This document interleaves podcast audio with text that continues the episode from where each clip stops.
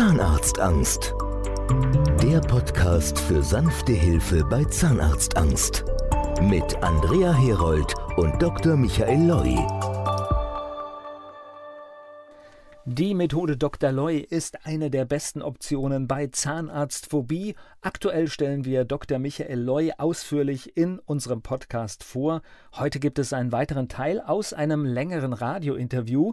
Wir erfahren mehr von seiner Studienzeit bis zu dem Bereich, wo er zur Zahnmedizin kam. So, Abitur war da. Was haben Sie gemacht? Dann habe ich erstmal das Geld verdient für mein Studium. Da bin ich, da habe ich Textilmarktforschung gemacht und bin um München herumgefahren mit dem Motorrad und habe diese kleinen Läden, die es damals noch gab, befragt nach dem Sortiment. Das wollten die Infratest wissen. Und äh, das habe ich da habe ich ganz gut verdient und habe mir da sozusagen das Taschengeld für mein Studium verdient. Das heißt, das, was heute telefonisch oder per Internet stattfindet, musste richtig damals noch in Präsenz gemacht werden. Ja, ja, es gab ja damals solche Läden, die gibt es ja heute gar nicht mehr. Das waren lauter kleine Läden auf den Dörfern, überall halt war so ein Laden, da gab es Knöpfe und Wolle und Tücher und also alles, was halt irgendwie mit Kleidung zu tun hatte, mit Nähnadeln und äh, Stricknadeln, das gab es da. Und alles hat sich irgendwie gerechnet, ne? Ja, irgendwie hat sich gerechnet, scheint's. Okay, was war Ihr Studium dann? Was sind Sie ange... Zahnmedizin. Das heißt, der Vater hat sich dann doch irgendwie durchgesetzt. Ja, das war damals schon anders als heute. Da hat man das machen müssen, was der Vater gesagt hat. Das war, da gab es keine Gnade. Und das heißt, Sie sind das Studium angetreten und haben es durchgezogen? Na, der, hat, der Vater hat gesagt, du studierst Zahnmedizin oder gar nichts. Und das auch im Hinblick vielleicht die Praxis zu übernehmen? Das war sein Gedanke, aber das wollte ich noch viel weniger. Das heißt, Sie haben dann das Studium durchgezogen und. Ich habe dann studiert und war da immer als Student auffällig, weil die, das war einfach nicht meine Welt, das muss ich ganz einfach sagen. Ne? Ich hatte das Glück, dass ich wahnsinnig schnell war und daneben noch Tennis spielen konnte, was mir dann auch genützt hat eigentlich. Aber ich dachte immer, ich komme irgendwie von der Zahnmedizin runter und deswegen habe ich da immer so extreme Sachen mir rausgesucht. Ich habe dann angefangen, wahnsinnig viel wissenschaftliche Literatur zu lesen. Ich war der beste Kunde von Fackler und Wagenbauer. Das ist eine Spezialbibliothek oder Fachbuchhandel für Zahnmediziner. Fackler und Wagenbauer, da habe ich im Jahr 30.000 Mark ausgegeben. Das kann man sich heute gar nicht mehr vorstellen.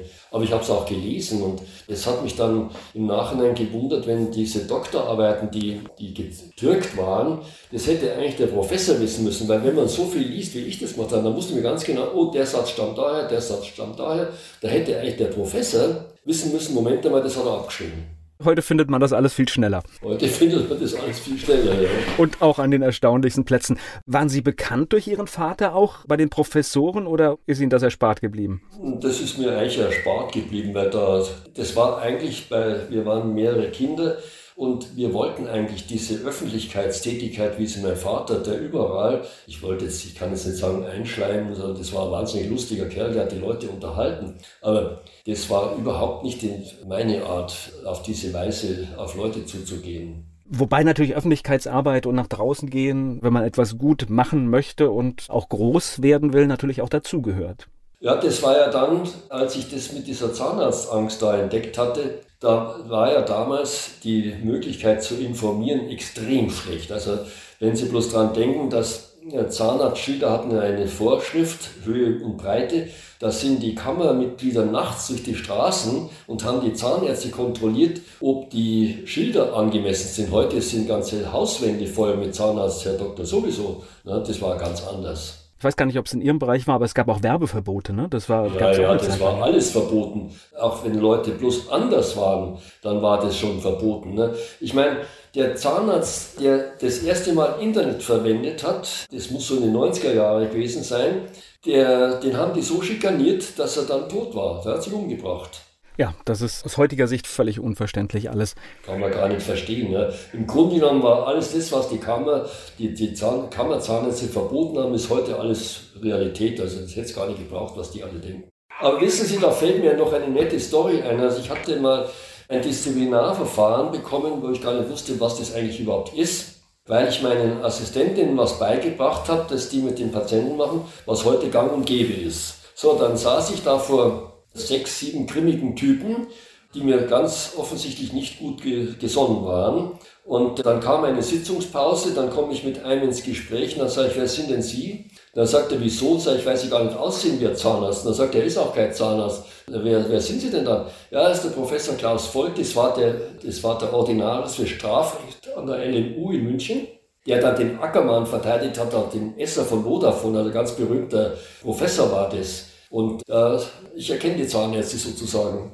Nach dem Studium haben Sie dann angefangen, auch eine Praxis aufzumachen oder in der Praxis gearbeitet? Was war der Weg? Ja, da habe ich erst als Assistent gearbeitet in Eichach und dann in München. Und dann ist es wahnsinnig explodiert, was wir da gemacht haben, immer unter meiner Anleitung. Und dann haben wir eine tolle Praxis gebaut. Da sind sie aus der ganzen Welt gekommen, um die anzuschauen, mit zwölf Sprechzimmern, zwei OPs, mit 20 Technikern und so. Das war Praxis auf 1000 Quadratmeter. Wir hatten im, im Jahr 1500 neue Patienten. Das war toll. Ne? Und Sie haben es ja schon angedeutet, Sie haben heute eine ganz besondere Behandlungsmethode und ich glaube, das kam tatsächlich, dass Sie Menschen mit Behinderung viel behandelt haben. Ja, das Menschen mit Behinderung zu behandeln war ja damals nur den Kliniken möglich und die haben das halt auch dann den Assistenten im Wesentlichen überlassen. Das heißt, der Professor hat sich damit nicht befasst. Mich hat das gereizt, weil das war extrem schwierig und da, da wusste man gar nicht, wie soll man es eigentlich machen. Es gab ja auch kein Lehrbuch, wo man wusste, wie man das machen äh, soll überhaupt. Ich war da in Stockholm auf dem Kongress, die Schweizer waren da ein bisschen weiter und die Schweden und habe dann die neue Praxis behindertengerecht einrichten lassen, also keine Schwellen und was da alles für richtige Türbreiten und so weiter, dass es rollstuhlgerecht ist. Und das habe ich dann richtig groß aufgezogen, diese Behindertenbehandlung. Okay, das sind wahrscheinlich dann auch Menschen, die, was weiß ich, wenn ich noch heute zum Zahnarzt gehe und der sagt, machen Sie den Mund auf und machen Sie dies, dann mache ich mit. Und ich könnte mir halt vorstellen, dass diese Menschen vielleicht nicht alles sofort mitmachen und man anders mit denen umgehen muss. Ja, da muss man natürlich unterscheiden. Da gibt es ja kleine Behinderungen, große und sehr große. Also ich habe nur die gemacht, die richtig große Schwierigkeiten brachten. Und das war dann schon sehr hart, ne? ganz abgesehen davon, dass man die Patienten ja zum Beispiel nicht röntgen konnte oder nicht in, in Zahnpflege beibringen konnte, aber die haben eben trotzdem Schmerzen. Ne? Und die muss man dann trotzdem behandeln und Wege finden. Und das hat dann Probleme gegeben mit den sogenannten Richtlinien, weil die Zahnärzte dann gemeint haben, ich müsste die Schwerbehinderten entsprechend der Richtlinien behandeln, was natürlich völlig unmöglich ist. Ne? Die Kassen haben damals dazu bezahlt, weil sie gesehen die waren ja froh, dass das überhaupt jemand gemacht hat, solche Behandlungen.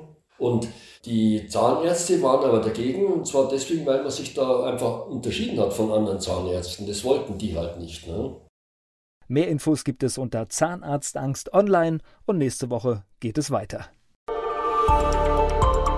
Zahnarztangst. Der Podcast für sanfte Hilfe bei Zahnarztangst. Mit Andrea Herold und Dr. Michael Loi.